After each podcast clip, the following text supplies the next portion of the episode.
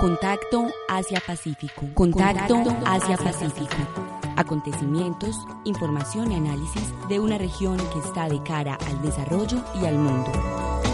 Contacto Asia-Pacífico. Asia-Pacífico. Una realización del Centro de Estudios Asia-Pacífico de la Universidad EAFIT. Bienvenidos a Contacto Asia-Pacífico, un programa realizado por el Centro de Estudios Asia-Pacífico y emitido a través de Acústica, emisora web de la Universidad EAFIT. Mi nombre es Laura Gómez y me acompañan Mariana Arias y David Puerta. En emisión de hoy les traemos noticias de actualidad en la región y un especial sobre el tercer Congreso de la Red Colombiana de Relaciones Internacionales. Estos son los titulares. Corea del Sur planea estimular exportaciones e inversión con desregulación y cierre de nuevos TLC con otros países. India y ASEAN fortalecen cooperación. En Corea del Sur. El ministro de Comercio, Industria y Energía de Corea del Sur, Yoon Sang-jik, anunció el pasado 5 de marzo que la ralentización del crecimiento económico presentado por China podría ser contraproducente para las exportaciones y la economía de este país. Por tal razón, el gobierno surcoreano pretende aumentar las exportaciones nacionales, incrementando la cantidad de pymes exportadoras de 87.000 a 100.000 para el año 2017. Además, eliminará las regulaciones excesivas o innecesarias y concluirá nuevos tratados de libre comercio, TLC. En este momento, Corea del Sur está haciendo negociaciones para firmar ocho nuevos TLC bilaterales y multilaterales, incluyendo los de China, Australia, Canadá y Nueva Zelanda, que cuando se implementen ayudarán a ampliar el territorio comercial nacional del 55% actual al 71% del PIB mundial. De igual forma, Corea del Sur se encuentra firmando un TLC trilateral con China y Japón. Hace parte de las negociaciones del RCP y está considerando unirse las del TPP. En India y ASEAN. El ministro indio de Asuntos Exteriores, Salman Khurshid, afirmó el pasado 6 de marzo en el sexto diálogo India-ASEAN en Nueva Delhi que la India continuará impulsando la coordinación entre sus institutos de investigación y los de la ASEAN para promover el crecimiento económico y garantizar la estabilidad conjunta. Este foro tiene el fin de favorecer un debate integral para avanzar hacia una asociación estratégica entre la India y ASEAN. Lo anterior se logrará mediante la aplicación de un plan de acción al 2015 enfocado en los ámbitos del espacio, la tecnología y la agricultura, además de elevar el intercambio comercial de aproximadamente 70 mil millones de dólares en 2012 a 100 mil millones en 2015. El ministro indio de Asuntos Exteriores también reiteró que la economía es muy importante para esta asociación estratégica, por lo cual expuso que la India ya cumplió con los procedimientos para la firma de TLCs en los sectores de servicios e inversión con la ASEAN y está a la espera de que los países miembros de este bloque concluyan su parte. A continuación, el especial de esta semana. El pasado 27 y 28 de febrero tuvo lugar el tercer Congreso de la Red Colombiana de Relaciones Internacionales, organizado por el Centro de Educación Continua de la Universidad EAFIT, con el patrocinio de la Universidad de los Andes, la Fundación Carolina Colombiana y el apoyo de ICETEX. Durante el evento se llevaron a cabo una serie de ponencias sobre el tema de las relaciones internacionales entre la tradición y la vanguardia. En este encuentro tuvimos la oportunidad de hablar con algunos de los conferencistas y asistentes. El director del Centro de Estudios Internacionales del Departamento de Política y Relaciones Internacionales de la Universidad de Oxford, Andy Hurrell, realizó la conferencia How Should We Study the Global, lo cual se basó en cómo las teorías clásicas de las relaciones internacionales hoy en día se quedaron cortas al explicar el orden mundial y su dinámica actual. Aunque hay vacíos en estas, no existen críticos ni se han propuesto nuevas teorías o campos. Sin embargo, China ha empezado a crear nuevas reglas y a exponer nuevas interpretaciones. El profesor Andrew Hurrell nos cuenta cuál ha sido el papel de China en la formulación de nuevas teorías en el campo de las relaciones internacionales. Yeah, so China, there has been enormous amount of change, an enormous amount of work in international relations from China, much more than in any other part of the emerging world. And that, one part of that was, first of all, copying kind of Western theory.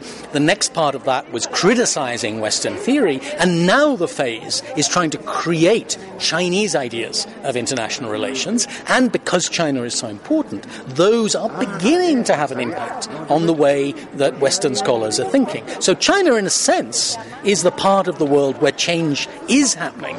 Um, and we'll, maybe we'll see that in other places. We haven't seen it yet.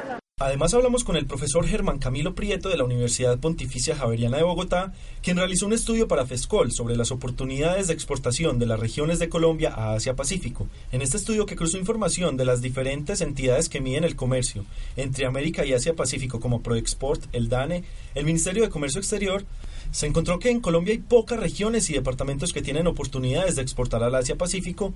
Sin embargo, el departamento de Orinoquía es el que más oportunidades tiene, pues es uno de los principales productores y exportadores de petróleo, principal producto de exportación y que se espera tenga un crecimiento sustancial hacia los países de Asia-Pacífico y en particular hacia China. Aparte del petróleo, los productos de minería, carbón, hullas, desperdicios de metal y minerales son los productos que más demanda van a tener del Asia-Pacífico en los próximos años y así como los productos de cuero y derivados del petróleo. El profesor Germán Camilo Prieto nos cuenta qué oportunidades tiene Colombia en productos para exportar al Asia-Pacífico. Eh, aparte del petróleo, los productos de minería, como por ejemplo carbón, eh, hullas bituminosas, eh, desperdicios de metales, y minerales pues son los productos también que más demanda van a tener de Asia Pacífico en el próximo año en los próximos años perdón.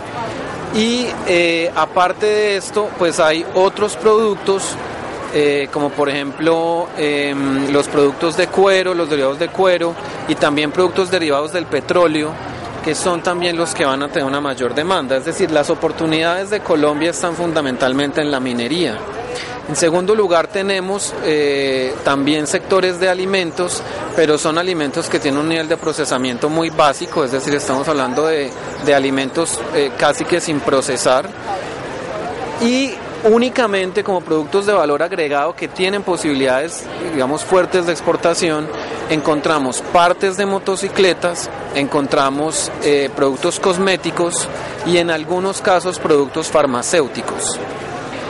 ¿Esto que nos muestra? Esto lo que nos muestra es que hay un indicio muy importante, porque repito, esto es un, esto es un estudio inicial, hay un indicio muy importante del riesgo que existe de reprimarización de la economía colombiana a través de las exportaciones a Asia-Pacífico. Si lo que más demanda Asia-Pacífico son materias primas, son eh, alimentos, lo que se conoce como, como commodities, pues eso lo que va a hacer es que aumenten nuestras exportaciones de commodities en detrimento de las exportaciones con mayor valor agregado, como son exportaciones eh, manufactureras y exportaciones eh, que tienen que ver con sectores ya más desarrollados como pueden ser autopartes, medicamentos o cosméticos, que son productos que tienen aún más valor agregado. El profesor Luis Fernando Vargas Alzate de la Universidad de AFIT realizó la ponencia Colombia frente a la Alianza del Pacífico, la cual está basada en la investigación que está llevando a cabo actualmente y que se centra en buscar qué tanto beneficia la Alianza del Pacífico a Colombia,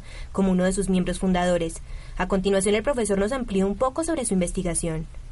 Bien, fundamentalmente la propuesta de investigación gira en torno eh, primero a la conexión que pueda existir, digamos, desde una perspectiva conceptual, frente al tema de las alianzas que tradicionalmente se manejó como una estrategia de política exterior orientada al tema militar, pero que aquí, en el tema de la Alianza del Pacífico, se visualiza desde una óptica comercial y económica en su integralidad, con el tema de los acuerdos, en este caso acuerdos de libre comercio.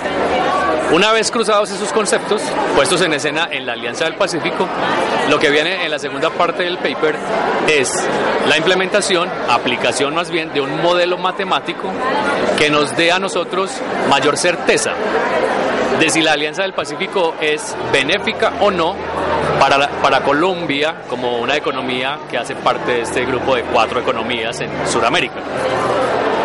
Estamos trabajando sobre una obviedad porque uno podría decir que sí. De, primer, digamos, de eh, la primera impresión, efectivamente es benéfico. Pero lo que yo quiero en esta investigación es, a través de un método cuantitativo, que normalmente no es usado en ciencias sociales, demostrarlo con información empírica. Y decir, efectivamente, Colombia, en su relación con México, Perú y Chile, bilateralizada, es decir, individual con cada uno de ellos, va a recibir beneficios una vez esté plenamente desplegado el acuerdo eh, protocolario que se acaba de establecer en Cartagena. Fundamentalmente esa es la investigación, espero que tenga éxito porque el modelo matemático es un poco complejo, es de Mansfield eh, y Bronson, eh, pero creo que vamos por buen camino hasta ahora. Finalmente, los jóvenes investigadores del proyecto Colciencias CIAS, José Miguel Teherán y Ricardo Coutín de la Universidad ICESI, actualmente están realizando una investigación sobre la Alianza del Pacífico. A continuación nos comparten sobre su investigación. Estamos trabajando en el grupo de investigaciones CIES. Nos ganamos una convocatoria para realizar una investigación de derecho comparado eh, entre los tratados bilaterales que tienen las cuatro economías de la Alianza del Pacífico, Perú, Colombia, eh, Chile y México, con las tres principales economías del Asia, Japón, Corea y China. Eh, desde el 90 hasta el 2013 con el fin de conocer la posible brecha institucional que pueda tener Colombia en relaciones de tratados bilaterales. Eso es lo que estamos haciendo. Hemos llegado al final de nuestra emisión. Los invitamos a escuchar el próximo programa de Contacto Asia-Pacífico, ahora en señal en vivo, todos los martes y jueves a las dos y media de la tarde y los domingos a las cuatro y media, por la emisora web acústica.eafit.edu.co. Muchas gracias a nuestros oyentes. Contacto Asia-Pacífico. Contacto Asia-Pacífico. Acontecimientos, información y análisis de una región que está de cara al desarrollo y al mundo. Contacto Asia-Pacífico. Asia-Pacífico. Una realización del Centro de Estudios Asia-Pacífico de la Universidad EAFIT.